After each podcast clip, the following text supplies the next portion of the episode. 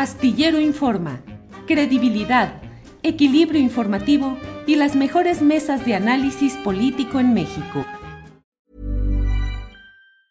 Life is made up of many gorgeous moments. Cherish them all, big and small, with Blue Nile. Whether it's for yourself or a loved one, Blue Nile's unrivaled selection of expertly crafted fine jewelry and statement pieces help make all your moments sparkle. Blue Nile's experts are on hand to guide you, and their diamond guarantee ensures you get the highest quality at the best price. Celebrate a life well lived in the most radiant way and save up to 30% at BlueNile.com. That's BlueNile.com.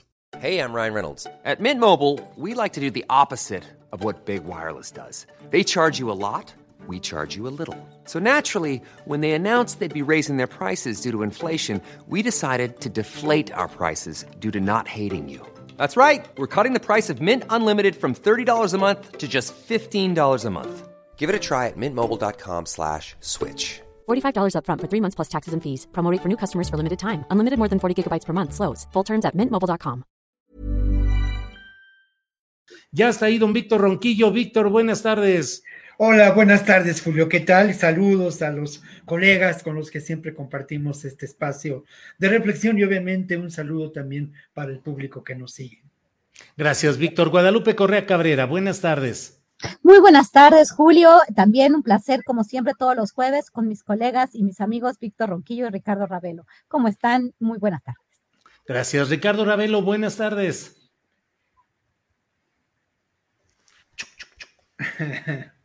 La frase de todos los días, eh, el micrófono, prende el micrófono.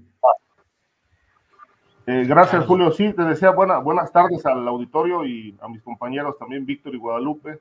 Eh, que espero sea una mesa bastante este, intensa, como casi todas. Bueno, muchas gracias a los tres. Hay temas muy interesantes, como bien saben, está todo muy movido y muy calientito. Eh, Víctor Ronquillo, ¿qué opinas sobre este tema de la sentencia de 10 años de cárcel para Iván Reyes Arzate, que se declaró culpable de los delitos que le adjudicaban y se espera que testifique contra su anterior jefe, García Luna? ¿Qué opinas, Víctor? Sí, de manera muy breve quisiera decir que estamos obligados a una reflexión en torno a estos espacios de comunicación, a la exigencia de la sociedad civil de que verdaderamente tengamos eh, la libertad de expresión. No, no podemos limitarnos al mero negocio. Creo que tenemos que reflexionar en distintos ámbitos sobre ello, en el ámbito universitario, en el ámbito académico, pero también en el ámbito profesional de la construcción de espacios públicos. Y a eso y a muchas otras cosas estamos convocados quienes integramos pues la amplia comunidad de quienes eh, ejercemos el oficio del periodismo y también ejercemos el oficio, pues eso, ¿no? Aunque suene presuntuoso, de la reflexión académica. En fin, ¿qué opino? Mira, Julio, yo creo que este tema es, eh, tiene que ver muchísimo con lo que está pasando en estos momentos, donde seguimos viviendo una realidad que nos remite a la guerra del narco. La guerra del narco como una expresión de las diferentes expresiones de violencia y de guerra en, nuestra, en nuestro siglo XXI, en el mundo del siglo XXI, no ha cesado. Y obviamente es muy importante, como lo señalaba Ricardo en alguna ocasión, en alguna mesa, ocuparnos de los hechos, y aludir a quienes protagonizan esos hechos es fundamental. ¿Qué pasa con el caso de Reyes Arzate en relación a García Luna? Yo no quiero dejar de lado ni olvidar el que de alguna manera la guerra del narco fue planteada eh, de manera muy concreta por el grupo político que encabezó Felipe Calderón como resultado de una estrategia planeada desde los sótanos del Pentágono, por decirlo de alguna manera. Esto me parece fundamental, porque esto nos llevará a pensar por qué este hombre Reyes Arzate, eh, en el juicio que se llevó a cabo, se eh, señaló en muchas ocasiones que no era un testigo protegido, cuando todo nos hace pensar que indudablemente lo puede ser y es un testigo protegido determinante en el caso García Luna, un caso que por lo demás no ha eh, continuado en el proceso jurídico que debería seguirse. La pregunta es, ¿por qué no ha continuado el caso García Luna? Y la respuesta tiene que ver por la información que el propio García Luna debe tener en relación no solamente a la gestión de este aparato de corrupción que imperó en la Policía Federal a lo largo de muchos años, sino también en relación a los aparatos criminales y de corrupción que existen en las agencias internacionales y en la Agencia Central de Información de Estados Unidos y de Acción Política en el gobierno estadounidense, que hasta donde sabemos corresponde a la DEA. Sin duda hay otras, otros, otras agencias y otros protagonistas en esta historia, pero me parece que el caso García Luna no solamente eh, no avanza, en relación a la información que García Luna posee sobre eh, México y el sistema de eh, seguridad, por definirlo de algún modo, y sino también por lo que ocurre en Estados Unidos. A mí me parece que una exigencia social y, de, y, y, de, y en diferentes ámbitos tiene que ser precisamente, ¿no? Justicia y verdad en relación al caso García Luna. Bien, gracias, Víctor. Eh, Ricardo Ravelo, sobre este tema de esta cárcel a este personaje relacionado con García Luna, ¿qué opinas, por favor? ¿Cuál es tu lectura, las perspectivas? Mira, Julio, eh, pues es el primer, el primer sentenciado, digamos, de, este equipo eh, que trabajó con Genaro García Luna en la Secretaría de Seguridad Pública y que como ha quedado ya demostrado, a través de las investigaciones, eh, pues sirvieron a los intereses del crimen organizado, en particular al cártel de Sinaloa. Eh, falta muchísimo todavía porque primero que nada hay que esperar hasta probablemente para el mes de octubre que se reanude el juicio eh, en contra de García Luna en Estados Unidos, donde está preso. Pero por ahora, bueno, esta sentencia no me queda del todo claro, eh, digamos, eh, por qué tan baja la sentencia, son 10 años. Quiero entender que Iván Reyes Arzate colaboró con las autoridades de Estados Unidos para lograr esta, esta, esta sentencia tan baja eh, comparado con el delito tan grave como servir al, a los intereses del crimen organizado del narcotráfico desde un puesto pues tan relevante como el que tuvo en México. Eh, en realidad, pues eh, lo que he leído es que se eh, colaboró con las autoridades, se declaró culpable. Este camino lo han seguido muchísimos personajes, tanto de la policía, como es su caso, como de otros narcotraficantes. por ejemplo, el licenciado el licenciado eh, socio del Chapo Guzmán, pues también logró, logró que le quitaran incluso una, una, cadena perpetua, ¿no? Precisamente por brindar información. Entonces, a partir de estas negociaciones, pues queda claro que las sentencias se reducen eh, a partir de las eh, aportaciones informativas. y bueno, Reyes Arzate hoy está eh, llamado a ser el testigo de cargo o uno de los testigos de cargo eh, principales. Eh, hay muchos, ¿no? Para declarar en contra de Genaro García Luna y, y desentrañar pues toda esta, esta red de complicidades, esta red de servicio desde el poder político a una organización criminal como fue el cártel de Sinaloa en el sexenio de Felipe Calderón. hay otros personajes en México que desafortunadamente sirvieron a esos intereses también, pero no están siendo procesados por eh, cuestiones del crimen organizado, sino por tortura. Es el caso de Facundo Rosas, es el caso de, dos funcionarios más, eh, Cárdenas Palominos, eh, entre otros, que están presos, pero no por crimen organizado, sino por, por temas de tortura y creo que lo que está haciendo falta es una amplia investigación en México, pues que realmente eh, pueda llevar a una sentencia ejemplar a estos hombres que desde el poder se coludieron con el crimen. Eh, insisto, es el primer caso, es la primera sentencia. Aún faltan muchos meses para conocer el, el futuro eh, de, de, García Luna, ahora en su juicio. No sabemos realmente si, si va a colaborar, eh, si, va, si se va a defender ampliamente eh, su inocencia eh, en este juicio, pero bueno, creo yo que puede, puede haber sorpresas porque hasta donde se conoce hay muchísima información que lo incrimina. Gracias, Ricardo. Guadalupe Correa Cabrera, sobre este tema de esta sentencia, eh, ¿qué es lo que nos puedes decir, por favor, Guadalupe? Claro, este caso a mí me parece clave, me parece crucial.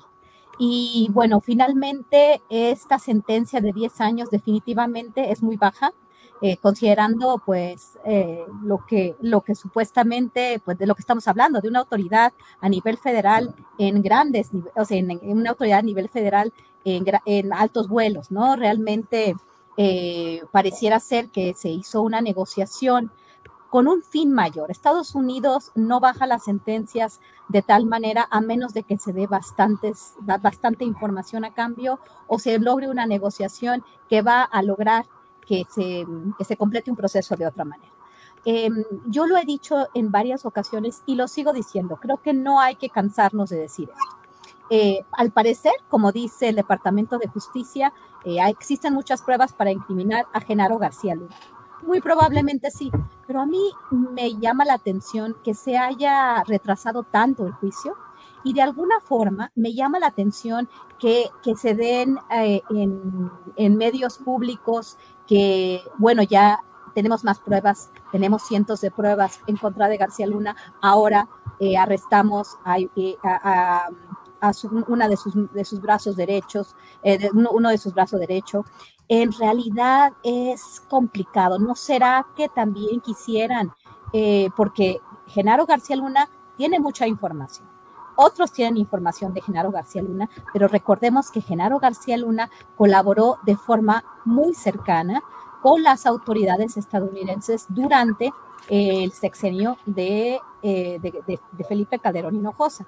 Ellos trabajaron de forma muy cercana con la DEA, con el FBI, y ellos operaron, como he dicho en muchas ocasiones, la estrategia de cortar cabezas, la llamada Kingpin Strategy en inglés, se la operaron a la DEA como ellos querían. Realmente ellos dejaron entrar a todas las agencias eh, de seguridad hasta la cocina y el principal operador de Felipe Calderón Hinojosa fue Genaro García Luna. No puedo pensar que las autoridades estadounidenses no tuvieran ningún tipo de información. La información la tenían desde antes que Genaro García Luna llegara a, ocupar la Secretaría de Seguridad Pública. Y estuvieron trabajando con él de forma tan cercana y no sabían que Genaro García Luna aparentemente o seguramente por todo lo que supuestamente se ha dicho y porque Reyes Arzate pues ya también lo ha dicho, ¿no? En, real, en realmente, en, en, en su caso. Entonces, ellos no sabían nada, nada más los mexicanos son corruptos o las autoridades estadounidenses a las cuales cuando yo lo entrevisté y las llamaba amigos de todas las agencias estadounidenses que eran de los únicos que hablaba bien, porque a los mexicanos no tenía nada bueno que hablar, inclusive de su jefe, eh, de su ex jefe, del cual se cuidó un poco de, de no hablar tan mal. Pero realmente, ¿qué es lo que está sucediendo aquí? Tantas veces que se ha retrasado el juicio, ¿será porque, porque eh, realmente quieren que se haga justicia, porque están este, recolectando las pruebas o porque están tratando de negociar y presionar a Genaro García Luna para que se declare culpable y no haya juicio y ellos tampoco queden expuestos. Porque sabemos que hay elecciones intermedias en los Estados Unidos este año y el Partido Demócrata, durante la, eh, la era de Barack Obama, muchas de las autoridades que ahorita tienen puestos muy altos en la administración federal, pues han seguido los pasos ¿no? de, de esa administración. ¿Por qué? Porque el vicepresidente era Joe Biden. Entonces, en este sentido, esto es muy importante. Me, me, daría mucho, como lo he dicho también en muchas ocasiones, sería muy desafortunado que no hubiera juicio, porque así no vamos a saber cómo funciona el tráfico de drogas, las complicidades en dos lados de la frontera, en México y en Estados Unidos. No se puede entender el tráfico de drogas hacia Estados Unidos y la distribución de drogas en Estados Unidos sin una, sin una corrupción este, de, una, de una magnitud espectacular en los Estados Unidos. La entrada y la distribución de drogas no se pueden pensar sin, la, sin el vínculo de las mismas autoridades estadounidenses. Ahora, por el otro lado, Estados Unidos no es lo que era antes, se viene un proceso electoral muy complicado y vamos a ver qué es lo que sucede, ¿no? Vamos a ver qué está esperando García Luna y de qué sabe Genaro García Luna. Yo de verdad, ya para terminar, espero que haya juicio para que sepamos todos los, para que conozcamos mejor cómo se arma esta, este tipo de, estrategias, porque lo que también vimos en el sexenio de, eh, Felipe Calderón Hinojosa fue esta, eh, o sea, esta estrategia en contra de los Zetas, en contra de las personas, de los grupos que operaban en el Golfo y de alguna forma así dejar hacer, dejar pasar con la complicidad o con la colaboración de los Estados Unidos bajo iniciativa medida, porque ellos estuvieron bastante contentos eh, pudiendo entrar como entraron durante la administración de Felipe Calderón Hinojosa. Gracias, Guadalupe. Híjole, pues el tema realmente siempre, como lo hemos planteado aquí, ofrece tantas perspectivas y tantas posibilidades que desde luego lo mejor sería, coincido en que haya pues la claridad judicial suficiente, que haya el juicio y que se conozca lo que corresponde a este personaje tan peculiar y tan siniestro en todo el escenario como es García Luna. Eh, Víctor Ronquillo, otro de los enigmas o de las eh, de los casos que siguen ahí sin que podamos todavía llegar a tener una versión judicial aceptable es el caso de los desaparecidos de Ayotzinapa. Y en particular llama la atención lo que ha sucedido en esta caseta de peaje de Palo Blanco en Guerrero, donde hubo pues una confrontación que tuvo un episodio muy eh, preocupante, que providencialmente no sucedió nada eh, de, mayores dimensiones, con este tráiler soltado contra los eh, policías y guardias nacionales. ¿Qué ves, qué piensas que está pasando en este tema? ¿Hay una ruptura, hay un distanciamiento entre el gobierno federal y el movimiento que busca justicia y verdad de los 43, Víctor? Mira, yo precisamente digo, como en todos los casos y en todos los temas hay diferentes eh, enfoques, ¿no?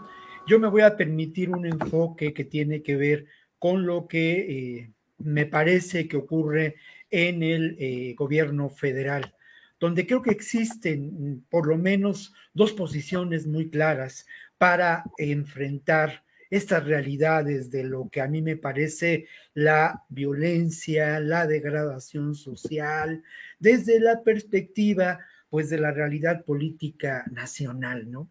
Y esas dos versiones tienen que ver con la versión de los duros, que, eh, bueno, pues ya será una tarea eh, identificar, ¿no? Pero esa versión de los duros y una versión que sí busca la posibilidad de la negociación. Creo que en el caso de la migración, en un principio prevaleció la versión de los duros. Después, en diferentes momentos, esta versión o esta posición mostró su ineficacia.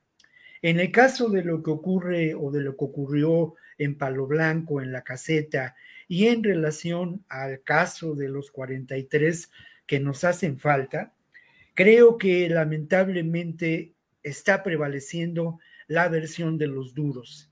Y voy al hecho concreto de lo ocurrido en esta caseta eh, federal en eh, el, pasado, el pasado viernes, Julio. Eh, según lo que me cuentan integrantes de los propios, de la propia organización del Comité de Lucha de Ayotzinapa, exalumnos también de la normal, de lo que platiqué con el abogado Vidulfo Rosales eh, hace, hace un par de días. Lo que ocurrió empezó muy temprano. Empezó en la mañana de ese día, cuando en la mesa de seguridad en la que se tenía información que se iba a llevar a cabo esta protesta, eh, se tomó la decisión, al parecer, de atender a esta realidad desde una perspectiva contrainsurgente y violenta, no desde la perspectiva de la negociación. Es evidente que no eh, estuvo en este evento ningún operador político. del gobierno estatal ni del gobierno federal. Y creo que esto nos deja ver claramente que existe lo que dice Vidulfo Rosales, un desdén hacia el movimiento de los 43 eh, que nos hacen falta. Un desdén también y una perspectiva represiva hacia las necesidades del normalismo rural que sí se ha constituido en Guerrero y en otros estados del país como una organización política solidaria, eh, una organización política comprometida con las causas que a mí me parecen justas y por las que pues yo he dejado en muchas ocasiones la piel y, y, lo digo con mucho orgullo y he trabajado en favor de ellas, ¿no? Y creo que ese desdén, Julio, y personas que nos escuchan, colegas, pues tiene que ver también con, esa, con ese desdén por parte de amplios sectores del gobierno incluso por quien ocupa la silla presidencial, de no escuchar a esa otra izquierda, a esa izquierda que desde hace mucho ha apostado por la defensa de los derechos humanos, por la defensa del territorio y por la posibilidad de construir un país distinto. Y creo que este hecho, eh, desde una lectura más profunda, revela esta creciente tensión que sin duda, desde mi punto de vista, generará detrimento y pérdida de votos al propio proyecto político de López Obrador. Hay mucha decepción en muchos sectores de la academia, en muchos sectores de esta izquierda, por parte del proyecto político de López Obrador en el ámbito de lo que podemos considerar la seguridad, Julio. Gracias, Víctor. Ricardo Ravelo, sobre este tema de, pues no solo del hecho en sí de la caseta de peajes, sino en general, de la relación de este movimiento que desde el principio del gobierno del presidente López Obrador expresó su, su esperanza, renovó su esperanza de que pudieran cambiar las cosas, conocerse lo que pasó en este episodio trágico, histórico, en sentido de la desgracia que ahí se vivió, pero pues que parece que no han ido encontrando respuesta y que cada vez hay una mayor protesta y un señalamiento además de que donde está el atorón es en el ámbito verde olivo, en el ámbito de los militares y su eventual responsabilidad. Ricardo, por favor. Sí, Julio, mira, independientemente de la postura ideológica de los estudiantes, más allá de su activismo eh, político, justificado o no, eh, me parece que los conflictos que se han suscitado eh, eh, tienen que ver con, un origen, un origen que lamentablemente todavía es turbio, que es concretamente la investigación para esclarecer el, asesinato y desaparición de los 43 normalistas en septiembre de 2014. Se han pasado casi ocho años, eh, se cumplen ocho años en, en próximo septiembre de esta tragedia que lamentablemente sigue sin aclararse a pesar de, las detenciones de personajes del crimen organizado, a pesar de que en el sexenio de, Enrique Peña Nieto nos vendieron aquel, aquella idea de la verdad histórica y que finalmente, bueno, eh, ya llevamos tres años de esta administración que se comprometió a aclarar el caso y es la hora en que no tenemos ninguna respuesta, ¿no? La, verdad histórica fue descalificada por esta administración por tener vicios, fallas, incluso declaraciones eh, arrancadas con tortura, como es el caso de, Tomás Herón, eh, que bueno, está en proceso de extradición eh, de Israel eh, todavía faltan muchísimas piezas para poder armar este amplio rompecabezas, eh, este intríngulis que realmente pues ha, pesado muchísimo ya en, el imaginario colectivo.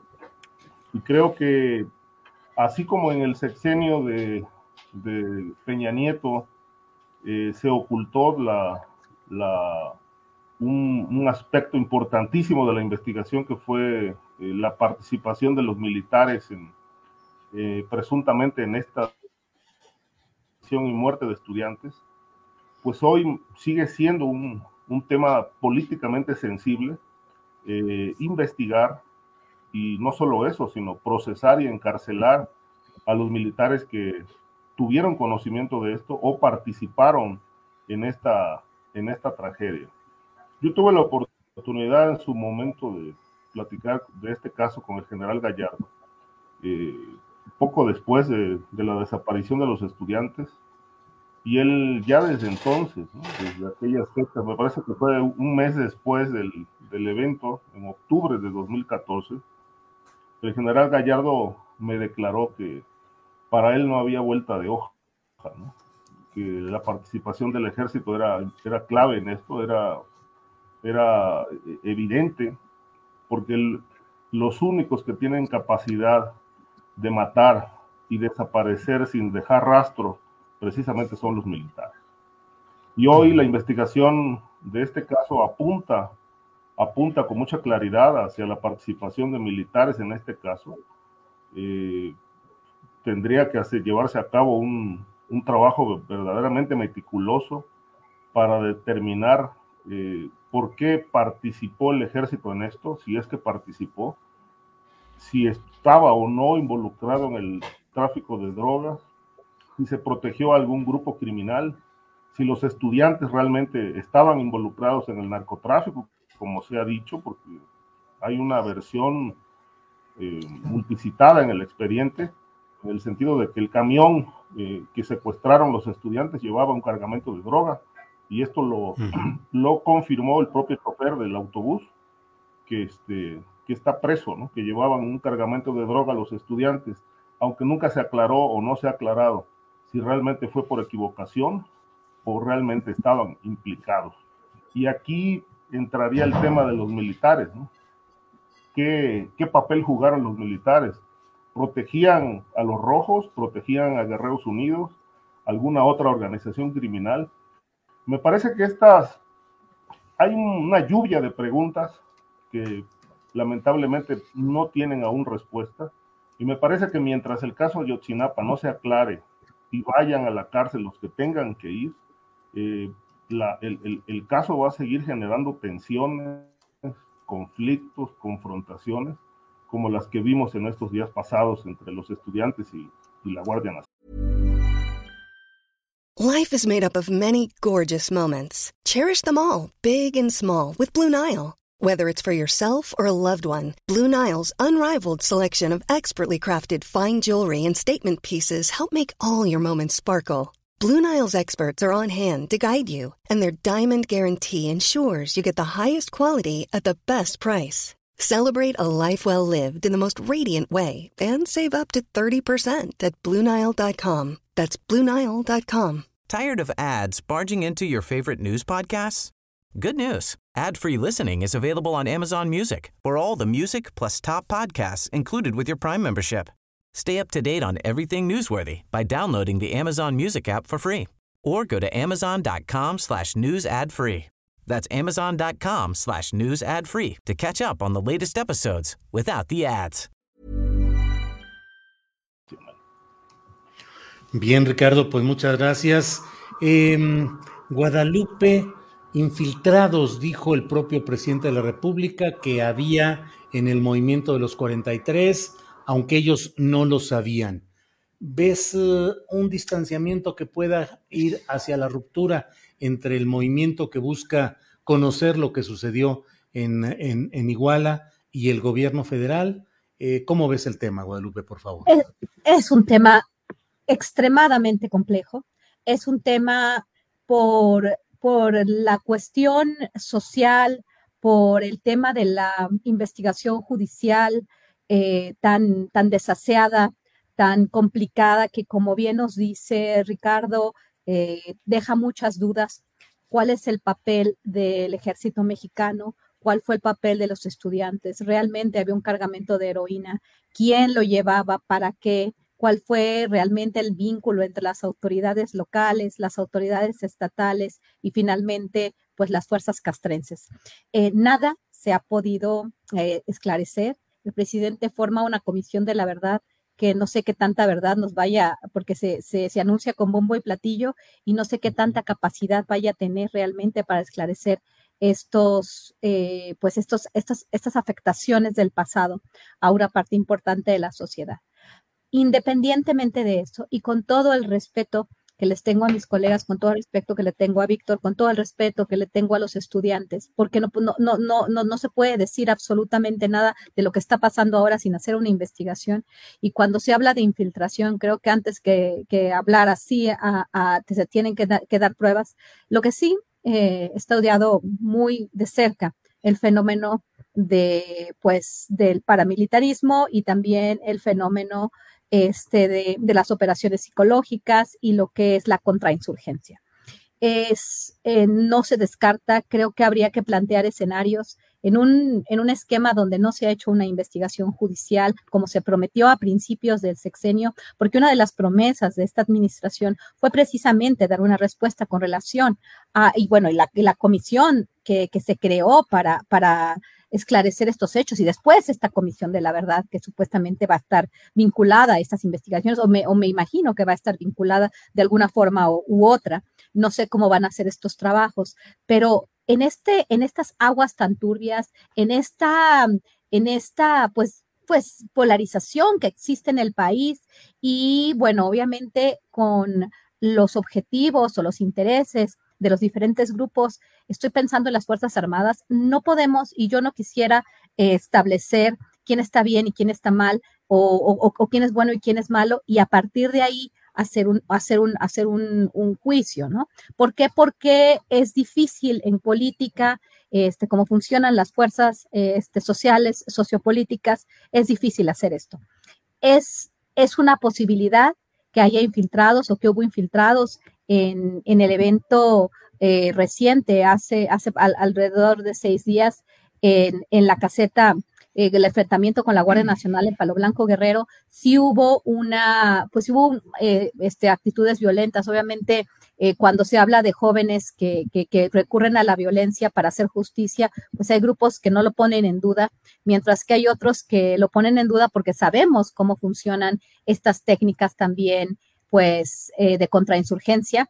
Eh, infiltran y no sabemos quién. Lo malo es que en estas prácticas no sabemos quién está eh, realmente eh, haciendo esto, está infiltrando o está provocando. No sabemos de dónde vino la provocación o para qué es la provocación. Yo creo que hay que esperar eh, y lo que sí y donde sí está la responsabilidad es en el gobierno federal porque no ha esclarecido después de ocho años de un evento tan, tan, tan espantoso, tan catastrófico, porque independientemente de que hubiera droga, independientemente que algunos de estos estudiantes hubieran estado involucrados de una manera o de otra, lo que sucedió en la desaparición de 43 normalistas en, en, la, en la escuela normal rural de Raúl Isidro Burgos es, es, una, es una tragedia de, de, de, una, de una magnitud inexplicable. Y más tragedia es eh, que no se haya hecho la investigación, que todavía no sepamos qué sucedió con todos los recursos que se han, que, se han eh, distribuido para ellos.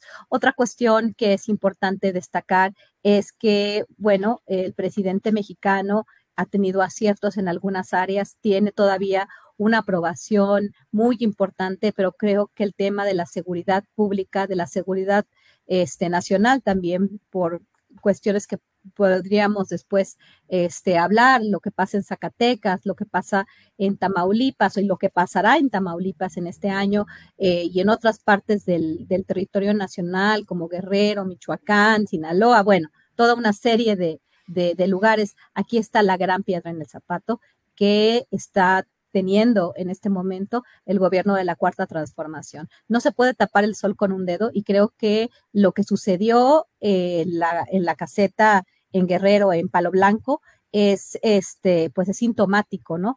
Y no podemos, eh, pues, quedarnos así.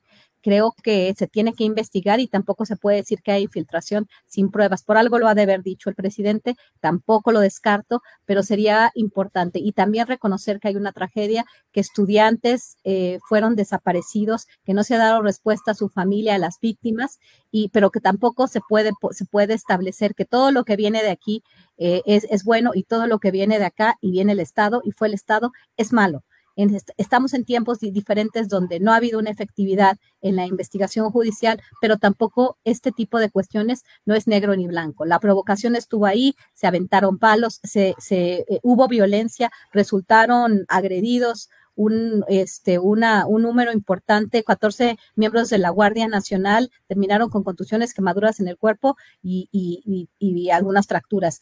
Eh, tampoco nadie es bueno, nadie es malo, habría que investigar un poco más y llegar al, al y llegar al meollo del asunto y realmente investigar qué pasó con los 43 estudiantes de, de la Escuela Normal Rural Isidro Burgos en Ayotzinapa. Gracias, Guadalupe.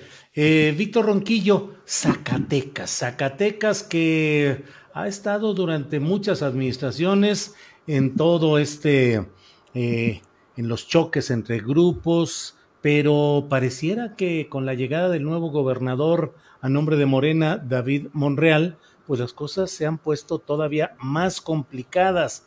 Eh, ahí el gobierno federal envió eh, pues un buen contingente de Guardia Nacional, se anunció un plan y las cosas no han mejorado. Se anuncian ahora otras medidas. ¿Cómo ves el tema de Zacatecas, Víctor Ronquillo? Sí, antes eh, brevemente voy a mencionar dos asuntos muy importantes, ¿no? Lo grave no es la pérdida de votos, lo grave puede ser generar una tensión creciente que termine en la pérdida de vidas eh, en esta realidad. Y lo otro, habría que preguntarse claramente de dónde proviene la provocación.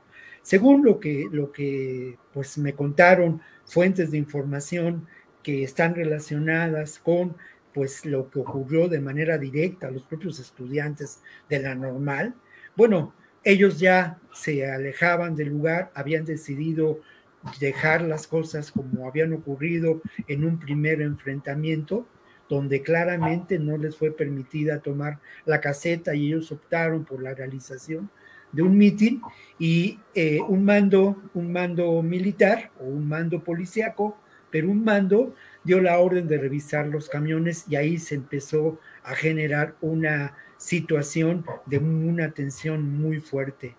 Eh, mira, a veces desde la comodidad de nuestros cubículos, desde la comodidad de nuestra realidad privilegiada, no entendemos las causas de la rabia, no entendemos las causas de lo que puede llevar a estos estudiantes de la normal de Ayotzinapa a una protesta de décadas. No entendemos la labor de los profesores rurales en los pueblos apartados de Guerrero, donde han mantenido una una esperanza para mucha gente y donde, donde han sido lo mismo médicos que líderes sociales, que profesores. Esto, sin duda, ha irritado al poder en muchos momentos. Lo que ocurrió en Iguala, pues no es, es evidencia de muchas cosas, ¿no? Pero es también evidencia precisamente, así de sencillo y así de claro, que las fuerzas oscuras del Estado mexicano ya los traían entre ceja y ceja. Esa es la mera, la mera verdad. Ahora pasando a lo de Zacatecas, mira, a mí me parece que tenemos que mirar, como siempre lo digo, a las cosas desde una perspectiva más amplia y, y atrevernos a manejar conceptos que no, que no con frecuencia ponemos sobre la mesa. ¿Qué ocurre en Zacatecas? A mí me parece que es evidente eh, el impacto del terror y que estos eventos que hemos visto recientemente corresponden a eso, a la generación del terror. Y esa generación del terror tiene que ver con actos de terrorismo. ¿Quiénes propician, quiénes protagonizan esos actos de terrorismo? Creo que hay un par de hipótesis que yo colocaría sobre la mesa. Uno correspondería, sin duda, a los poderes oscuros, fácticos, que se han visto afectados por la, eh, no por la gestión de Monreal, sino por el cambio de la organización política de esa, de esa, de esa gestión de, o de la actuación, perdón, de esos poderes fácticos. Eso me parece que, que está claramente eh, eh, expuesto, ¿no? La otra hipótesis, pues correspondería a un intento de sembrar diferentes eh, focos de tensión política en ámbitos muy, muy claros, ¿no? ante los que el actual gobierno y su administración de los recursos del Estado se ve limitada. Tenemos territorios que se incendian en Michoacán, en Guerrero, en Tamaulipas y muy pronto quizá los volvamos a ver en Jalisco o los volvamos a ver en Guanajuato. Creo que esto, esta podría ser otra, otra hipótesis. Lo que es un hecho real, y, con eso concluyo si, si, me he extendido, es que sin duda la actuación o la estrategia que ha seguido el actual gobierno eh, se ve rebasada por estos hechos, ¿no? Y creo que, bueno, ya hablaremos de, lo que, de lo que ocurre en Michoacán, sobre eso también tengo una opinión, pero aquí la dejo para dar oportunidad a mis colegas. Gracias, Víctor. Eh, sobre este tema, Ricardo Ravelo, ¿cómo ves lo que está pasando en Zacatecas, que tiene pues características propias de esta lucha entre grupos eh, delictivos, pero no sé si también eh, ribetes políticos? Ricardo, ¿qué opinas, por favor? Mira, coincido con lo que planteó Víctor. hace ya muchos años en México llegó el el narcoterrorismo, algo que fue bastante preocupante eh, en una pesadilla tremenda en Colombia en la época de las eh, grandes confrontaciones entre Cali y el cártel de Cali de Medellín. En México hace rato que tenemos ya narcoterrorismo, incluso eh, desde el sexenio de, si no mal recuerdo, de Felipe Calderón, se creó en la Secretaría de Gobernación una unidad antiterrorista precisamente porque la, la, manera en que estaba escalando la violencia eh, por parte de los grupos criminales, este, pues ya no eran disputas eh, como las que se venían dando en los años 80, 90, ¿no? sino prácticamente ya se, se introdujo el ingrediente del narcoterrorismo, a grado tal que, bueno, eh, se consideró que esta violencia iba a escalar todavía más, como pasó en Colombia, eh, donde, por ejemplo, se podían dinamitar, eso por lo menos eran los, las, eh, los escenarios que se estudiaron desde entonces, se podían dinamitar a los clubes de empresarios, se podían secuestrar a los hijos de los grandes empresarios de México, se llegó a considerar que eh, esta escalada de violencia y de choques entre grupos criminales podía incluir incluso el el, ataque a, aviones comerciales, como pasó en Colombia. Es decir, todavía estamos en una etapa, eh, digamos que eh, no, no del todo desarrollada de, de, los, de estos escenarios eh, que se estudiaron desde entonces que podían darse en México. estamos como quizá ni, ni a la mitad de una gran crisis de seguridad en el país y, vaya que ya lo actual, lo que está ocurriendo ahora es preocupante. Pero eh, de acuerdo con estos análisis, todavía falta, falta mucho por, por ver. Y me parece que el caso Zacatecas, pues tiene un componente multifactorial. Eh, es curioso que el, el, a partir del arribo de Morena al, al poder estatal, esta violencia se recrudece, si bien es cierto que ya desde sexenios atrás Zacatecas viene enfrentando una, una guerra eh, entre grupos del crimen organizado y que está, ha dejado, digamos, exhibido al poder político eh, por su incapacidad para, para generar las condiciones de pacificación, este, precisamente porque es un Estado con, con gran riqueza, pero con muy poca atención por parte de la federación. Es un estado con, de los estados que menos policías tienen eh, por, por, este, por población y además enfrenta lo que pasa en casi toda la República, ¿no? La infiltración o la participación directa de las policías en, el crimen organizado.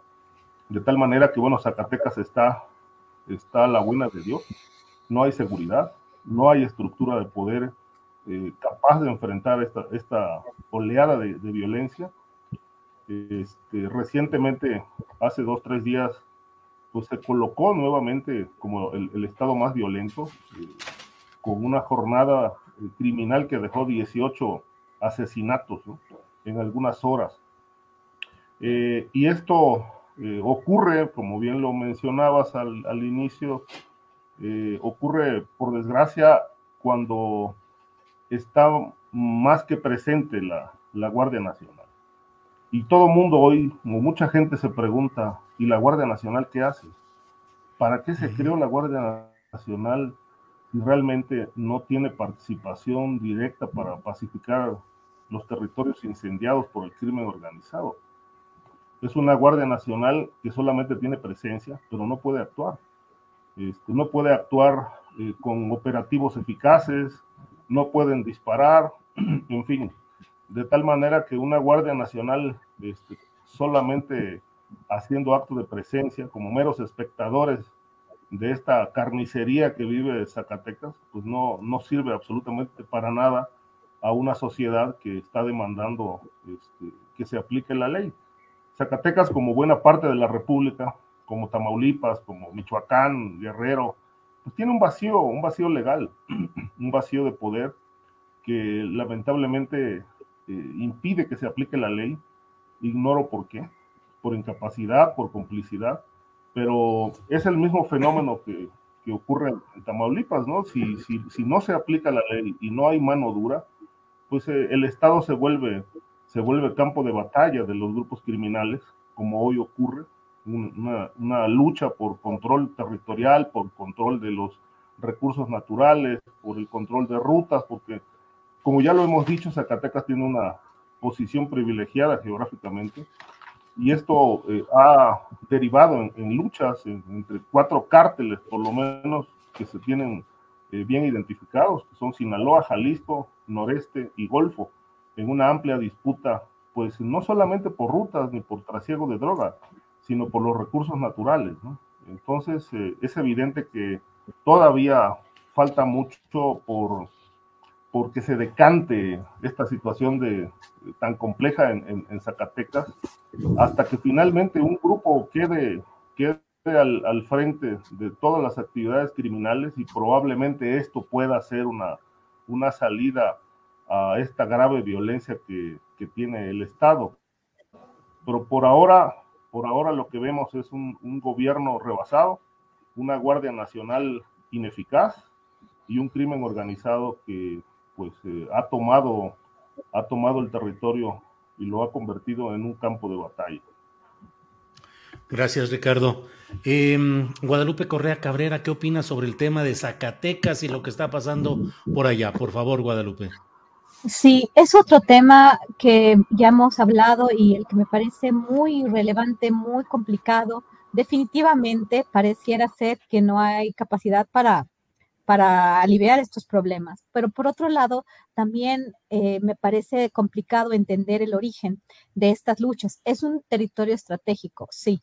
En cuestión a vías de comunicación, a localización, a presencia de recursos naturales, eh, en particular eh, la minería. Este, entonces es una zona estratégica, así como lo fue y como, más bien, así como lo es Tamaulipas y así como fue a principios de este siglo, cuando se generaron, se empiezan a generar esta, estos nuevos grupos, el grupo de los Zetas, estos grupos criminales paramilitares. No, probablemente la, la historia dice que son dos grupos del crimen organizado o del narcotráfico peleando la plaza.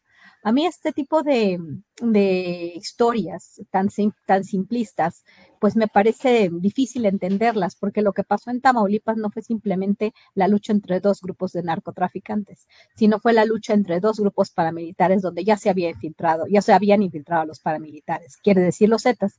En el caso de Tamaulipas, de, de Zacatecas, es probable que también este tipo de prácticas, este tipo de tácticas, esta violencia tan, tan espantosa como hemos hablado en otras ocasiones, inclusive crucificados, cuerpos, es realmente un narcotraficante, una persona que está, que quiere hacerse de un mercado, va a llamar a la autoridad para que refuerce el Estado con la Guardia Nacional, este, bueno, empiece a haber pues más señalamientos a nivel internacional, este, este, estos actos de terror y este esquema, este concepto de terrorismo que lo han buscado en, en otras ocasiones algunos congresistas y algunos, el mismo expresidente de los Estados Unidos, Donald Trump, lo mencionó, varios miembros del Partido Republicano en su mayoría, pero también, este, también, también otros personajes lo han, lo han, eh, lo han mencionado, eh, inclusive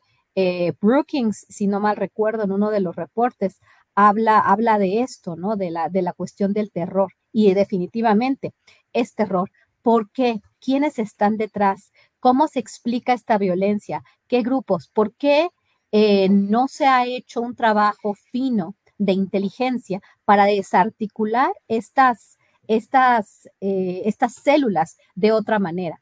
Este, Andrés Manuel López Obrador al principio de su sexenio hablaba de abrazos y no balazos, y entonces para poder dar los abrazos se tiene que hacer una labor de inteligencia para desarticular redes criminales y parece ser que no se ha hecho bien el trabajo.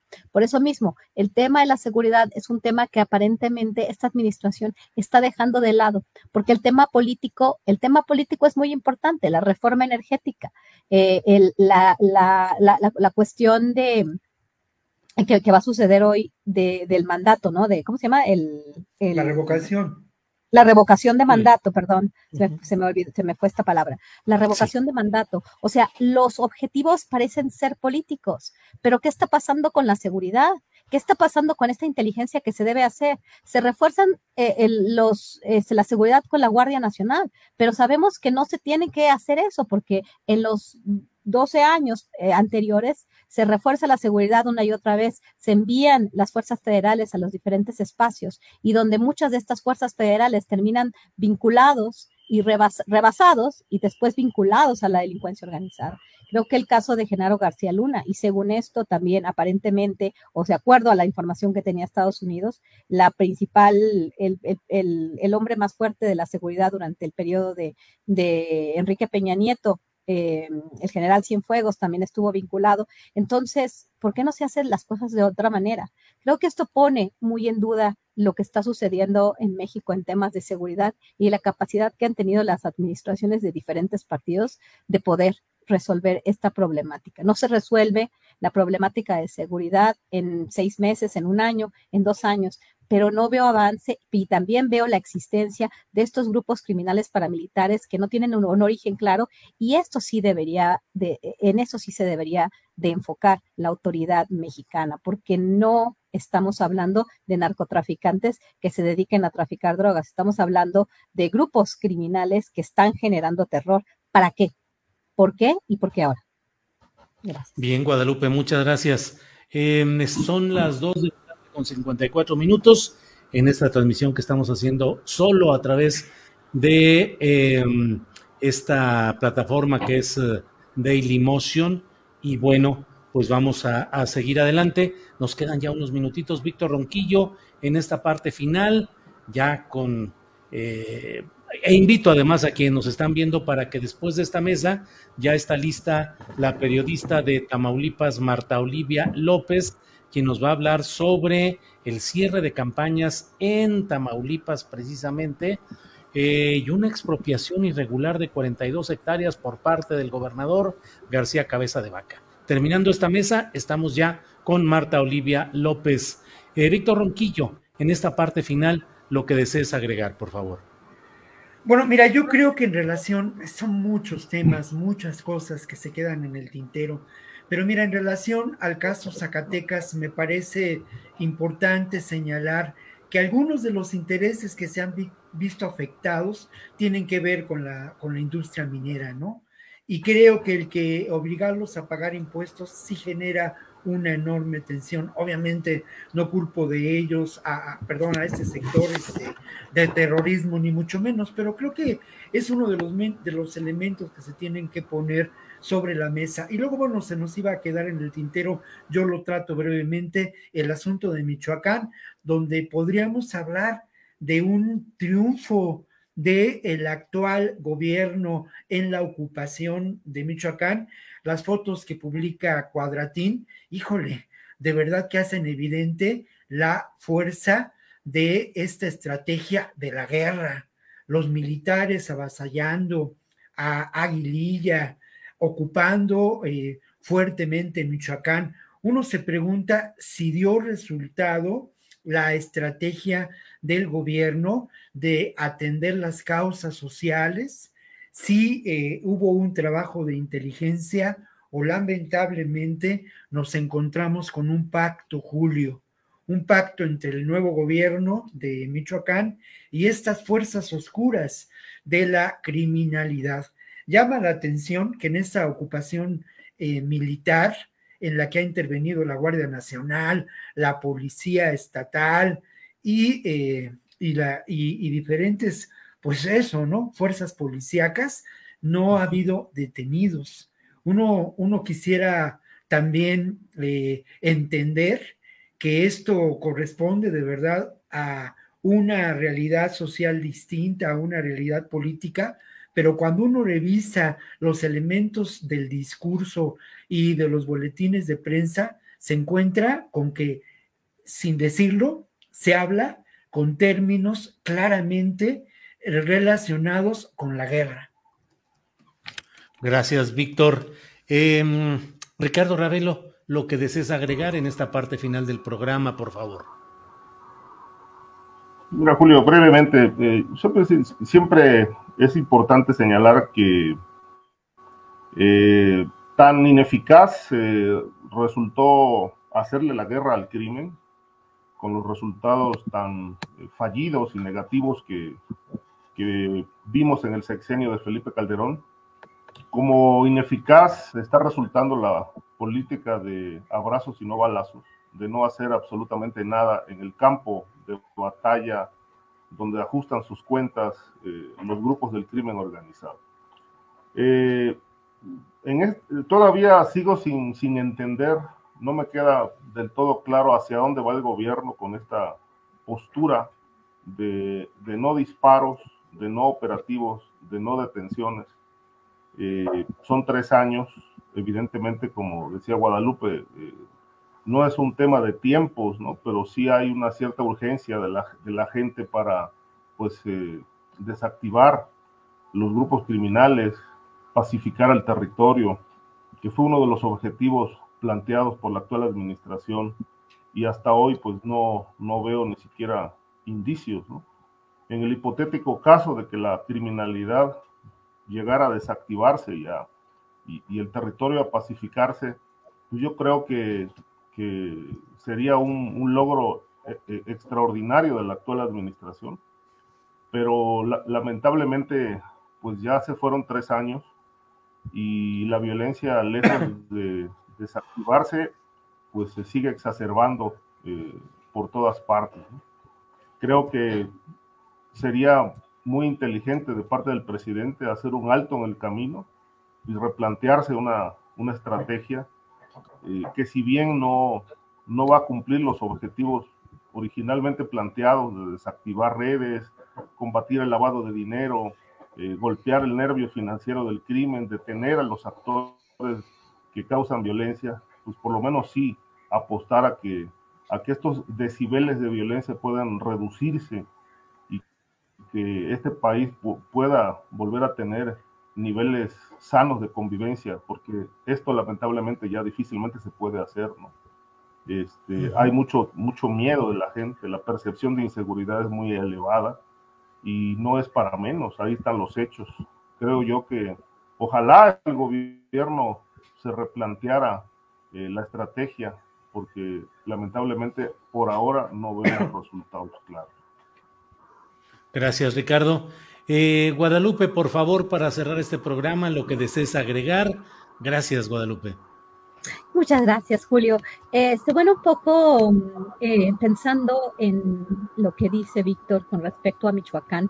Michoacán ha sido un estado tan golpeado. Aquí empieza la guerra contra las drogas de Felipe Calderón, el primer operativo que de alguna forma eh, hizo que Felipe Calderón se engolosinara y pensara que así se resolvían las cosas y que así se iba a resolver su falta de legitimidad, o, o más bien iba a ganar la legitimidad con la que nunca ganó las elecciones o, la percepción que hubo de que no la ganó eh, directamente en el año 2006.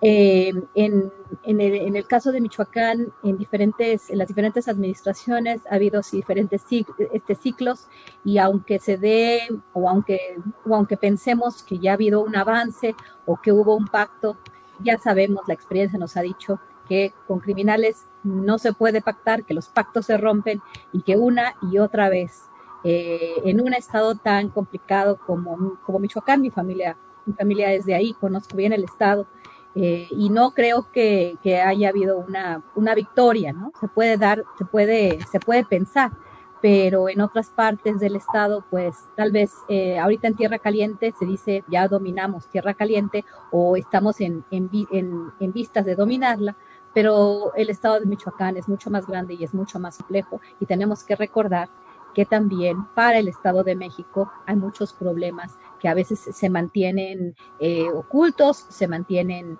sin ver, pero, pero que siguen ahí. Otra cosa rápidamente que en algún momento quisiera, quisiera tratar es el papel de los Estados Unidos. Nosotros estuvimos y yo estuve pues varios años eh, analizando las cuestiones de seguridad de la mano de Estados Unidos. Hay que recordar que Estados Unidos ya no es lo que era antes, más y más y más. La cuestión de Ucrania, por ejemplo, el análisis de Ucrania, el análisis de otros conflictos, la salida de Irak, la salida de, bueno, eh, se, plantea la salida de Irak, la salida de Afganistán, nos va a hacer eh, reconsiderar nuestros análisis con relación a la vinculación de los Estados Unidos a la cuestión de seguridad y la entrada de otros, de otros fenómenos. Iván Reyes Arzate y Seguimiento 39 estas organizaciones que empiezan a llegar, no sabemos qué tanto vínculo tengan con, con China y qué tanta influencia vaya a ejercer Rusia en el futuro próximo. solamente para que lo tengamos claro, tenemos una nueva geopolítica y Estados Unidos ya no es lo que era antes. Bien, gracias Guadalupe. Pues a los tres, muchas gracias. Hoy nos tocó esta situación técnica en la cual eh, YouTube nos ha castigado por una semana por incluir información de la pandemia.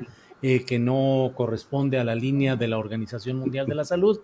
Entonces, bueno, hoy solo transmitimos a través de eh, Daily Motion porque en el propio Facebook pues son todavía más quisquillosos con estos temas y bueno, eh, YouTube nos coloca en la circunstancia de que una advertencia más que haga y cancelan el canal. Entonces, bueno, hemos optado por irnos eh, tranquilos hacer este programa hoy aquí, pero la buena noticia es que pasada esa semana, el próximo jueves, estaremos de nuevo con uh, la amplitud que nos da eh, finalmente YouTube. Así es que les agradezco mucho esta oportunidad y esta, este acompañamiento en este día. Y ahí vamos con la mesa eh, de seguridad, que es la mesa segura y seguros vamos a salir adelante. Víctor, muchas gracias y buenas tardes. Muchas gracias, Julio. Buenas tardes. Un abrazo para los colegas y un saludo para el público que nos ha seguido como le ha podido, ¿no? Así como ha podido. Así es. Gracias, Víctor. Ricardo Ravelo, gracias y buenas tardes. Gracias, Julio. Buenas tardes. Un saludo muy afectuoso también para Víctor y Guadalupe. Este, que pasen un buen fin de semana. Gracias, Guadalupe. Muchas gracias y buenas tardes. Pues muchas gracias, Julio, toda mi solidaridad en esta época de censura. Eh, estamos aquí y si no se puede de una manera de otra. Y, un, y muchas felicitaciones porque no nos dejas a nadie, nos dejas callados y, y, traes en tu programa a todas las voces. Lo, no sabes cómo lo celebro y cómo eh, te admiro por, por no dejar a las voces calladas. Te conozco. Eh, muchos otros informadores que, que, son sesgados a veces en sus invitados. En cambio, tú, tú invitas a todos, tú quieres que todas las voces se escuchen. De verdad, mis felicitaciones y mi, y mi solidaridad. Gracias, Guadalupe. Nos vemos la semana que entra. Muchas gracias por hoy. Hasta luego. Subtle results, still you.